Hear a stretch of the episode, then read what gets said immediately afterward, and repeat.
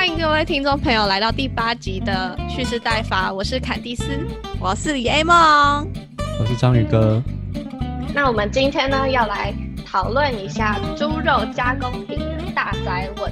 前一阵子我们在脸书跟 Instagram Stories 上面都有，就是请大家提问一些关于吃猪肉加工品时会产生的一些疑问。那我们就把呃问题集结起来之后呢。统整出一些大家比较常有的疑问跟担心，今天要一起来回应大家。好，那我们就事不宜迟，赶快开始吧。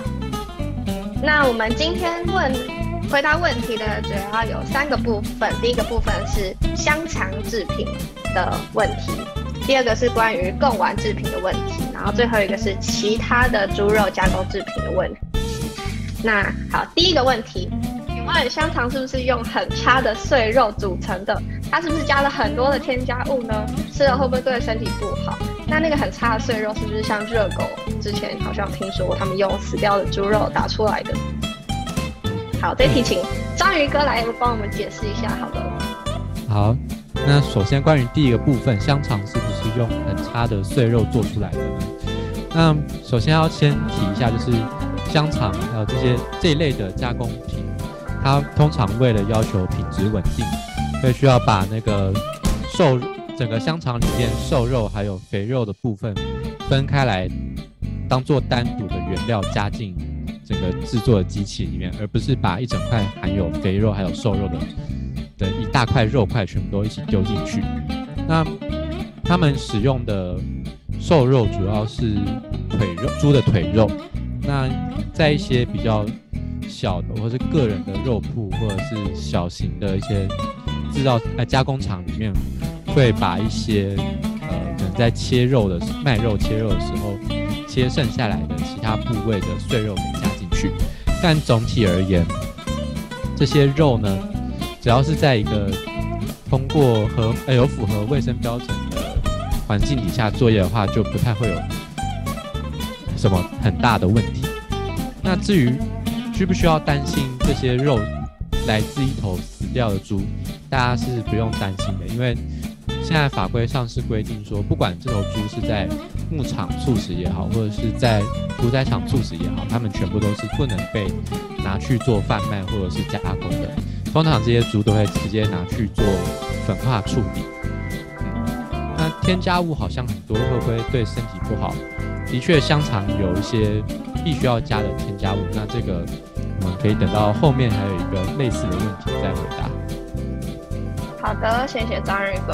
那我们就继续延伸香肠，刚刚讲香肠组成嘛，那现在来讲一讲危害的部分。请问李叶梦，吃香肠会致癌吗？嗯，这个嘛，我可以跟大家说呢，WHO 就是世界卫生组织，其实呢把加工食品。比如说热狗、火腿、香肠、肉干、肉罐头、肉类制品、酱汁，它把它排在一级致癌物。而什么是一级致癌物？那它其实就是已经经过人体的实验有证实是高致癌危险的物品哦。一级呢？那这边补充一点，其实我们吃的红肉，就是所有哺乳类动物的肌肉。那像牛肉啊、猪肉、羊肉之类的，它其实是二 A 级致癌物。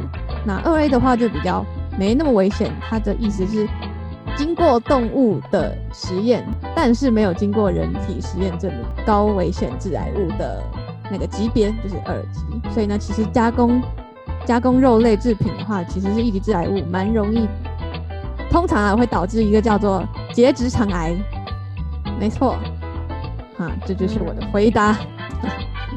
好的，那我们真实的把一些实验数据都找出来，所以大家如果不信邪的话，可以去查一下这样子。那呃，继续延伸香肠的一些问题哦。香肠加了很多防腐剂吗？章鱼哥？嗯，香肠大部分都是会加那个防腐剂的。那至于有没有加很多，就要看不同的厂商它有自己的配方，那量当然会不一样。那除了防腐剂以外，大家很常听到加在香肠里面的另外一种食品添加剂是所谓的亚硝酸盐。那这个亚硝酸盐呢，呃，大家可能只听过它的名字，然后听过它可能会致癌，但是不知道它到底是做什么的。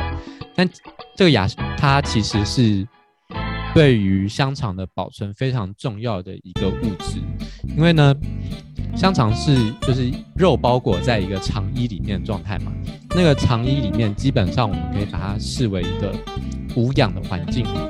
那在无氧的环境下，有一个非常恐怖的细菌会增生，名字叫做肉毒杆菌，就跟大家可能在美容美容医院上面会听到的那个肉毒杆菌一样。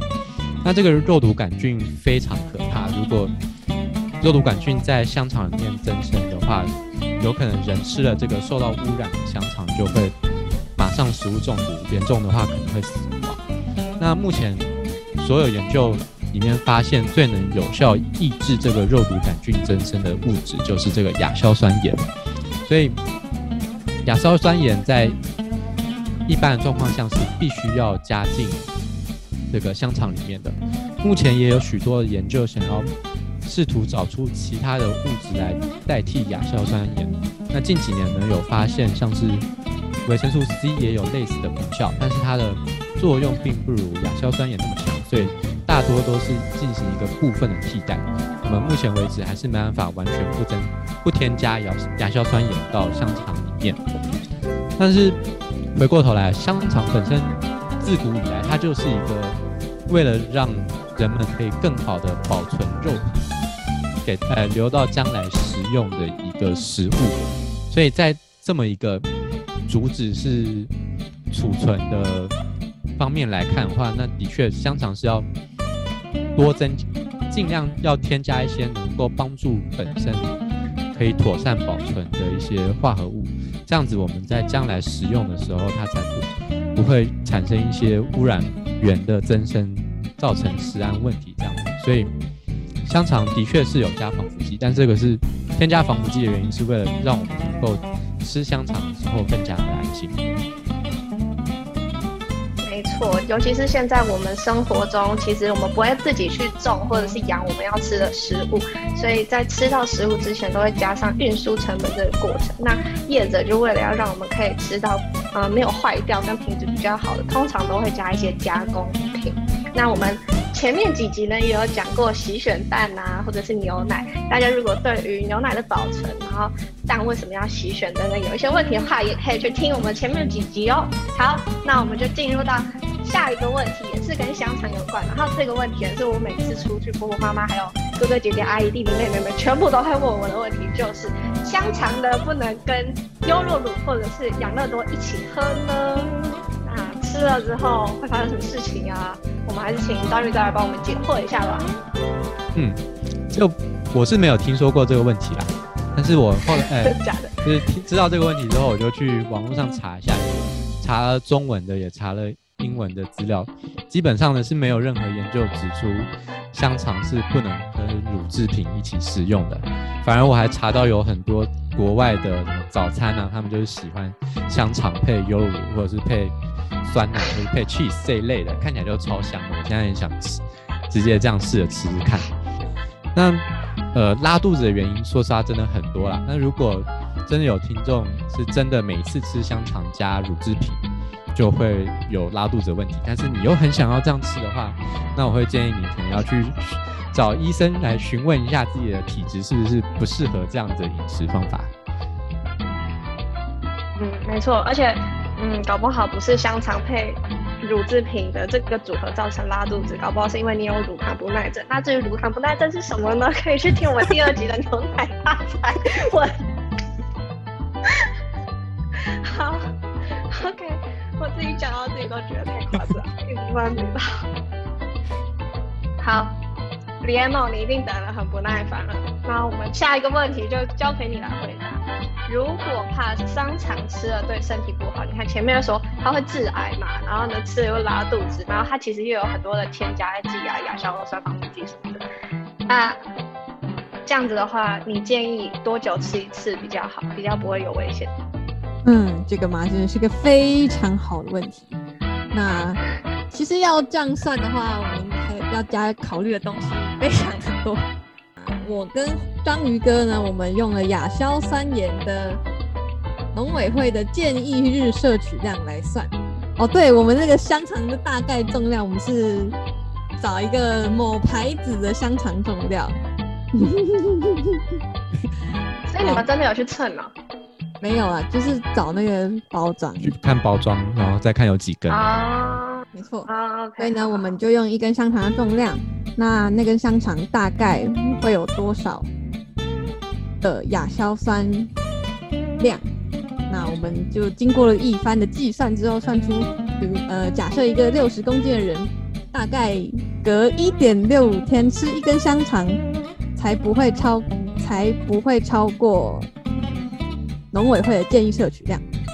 那但是其实我们是用香肠的最大容许添加量算出的，所以并不一定每一根香肠都是加了一大堆，他们可能并没有加到最大容许量，所以呢会比较少一点。所以其实我们的建议差不多一天其实可以吃一根是没有问题的。那其实不会有人一餐只吃一根嘛，可能会吃两三根。